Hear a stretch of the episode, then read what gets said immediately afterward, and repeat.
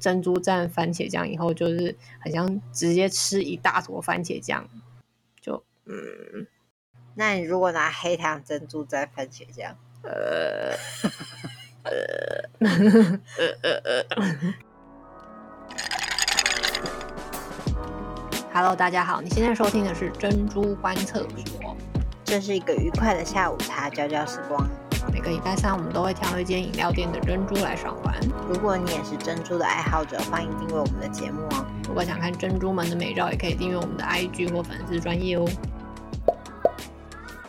大家好，我是波波。我是 QQ，哎，我们就这样一路，呃，好像有人听，好像没人听，也玩到四十集了，所以我们是不是应该撒花一下？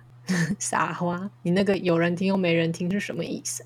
就是字面上的意思啊，因为我们始终没有抖内哭。 哦，好啦，我们我们之前有啊，同花，那是合作，但是我们就是做有趣的，做练习的，以后可以嗯，看看再往认真的领域发展。你是说我们要开新坑吗？我觉得会很崩溃。如果我们一直像现在那么忙的话，应该很崩溃。不过，嗯，不过今天因为我们是四十集，所以有两件事情要报告。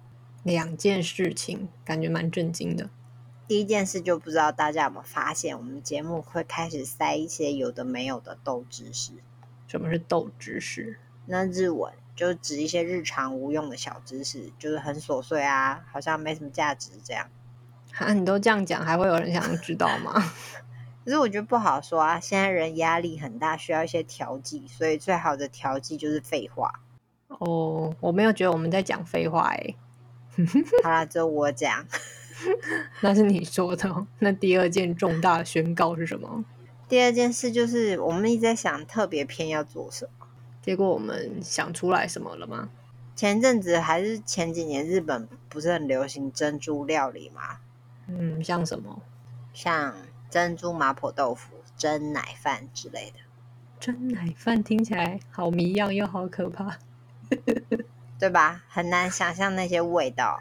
你不会告诉我们今天要吃这些吧？吧？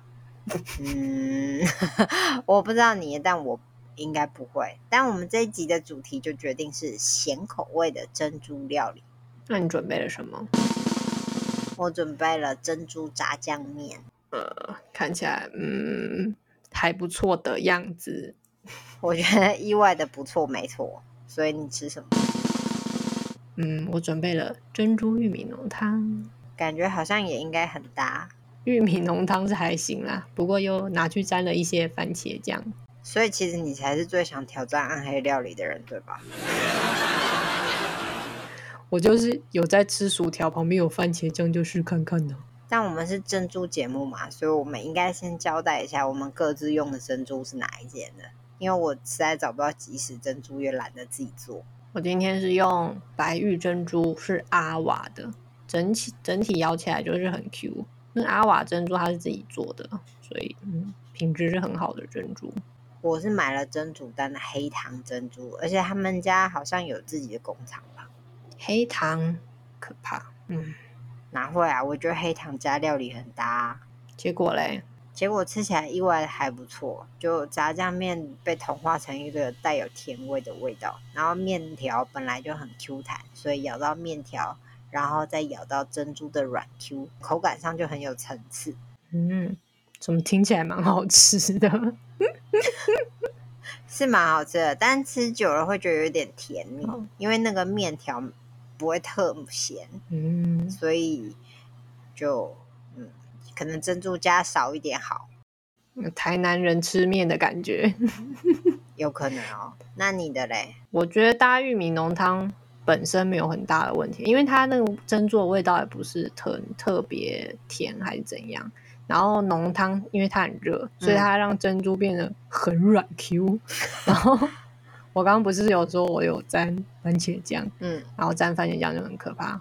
平常就是薯条，就是马铃薯沾着番茄酱吃，就是番茄酱味道不会那么重吧。嗯反正珍珠蘸番茄酱以后，就是很像直接吃一大坨番茄酱，就嗯那你如果拿黑糖珍珠蘸番茄酱？呃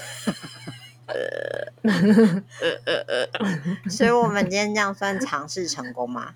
应该算吧。好哦、那下一集恢复正常的珍珠大评比路线啦。没错，如果你喜欢我们节目的话，欢迎订阅哦。如果想看暗黑料理的真面目，也欢迎追踪我们的 IG 跟粉砖哦。拜拜。拜拜。